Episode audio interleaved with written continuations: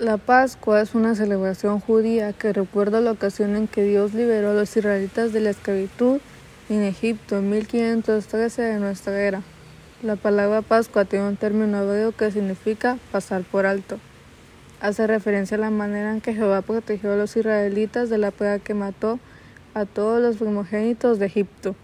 En los tiempos bíblicos la Pascua se celebraba con el sacrificio, la comida, la fiesta, la educación y por último un viaje. El sacrificio consiste en que las familias escogían a una oveja o una cabra de un año de edad y la sacrificaban. En la primera celebración de la Pascua, los israelitas salpicaron sangre del animal sobre la parte superior de la entrada y sobre los postes de la puerta, lo asaron y se lo comieron. En la comida, además de la oveja o de la cabra, los israelitas comían pan sin levadura y verduras amargas durante la Pascua.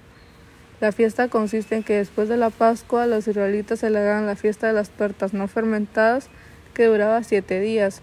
Durante esos días no comían pan con levadura. Sobre la educación, los padres aprovechaban la celebración de la Pascua para hablarle a sus hijos acerca de Jehová y respecto al viaje. Los israelitas comenzaron a viajar a Jerusalén para celebrar la Pascua.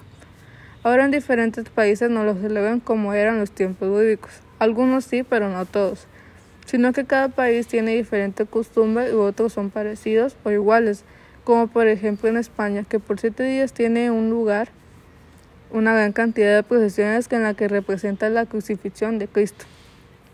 También está el Reino Unido, donde se ofician misas el Viernes Santo y el domingo de Pascua a los niños se les regala huevos de Pascua de chocolate. Así como en Estados Unidos las tradiciones son casi iguales a las del Reino Unido.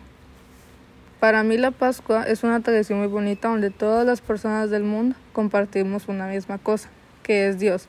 No importa cómo se celebre, sino lo que importa es a quien oramos, que es a Dios.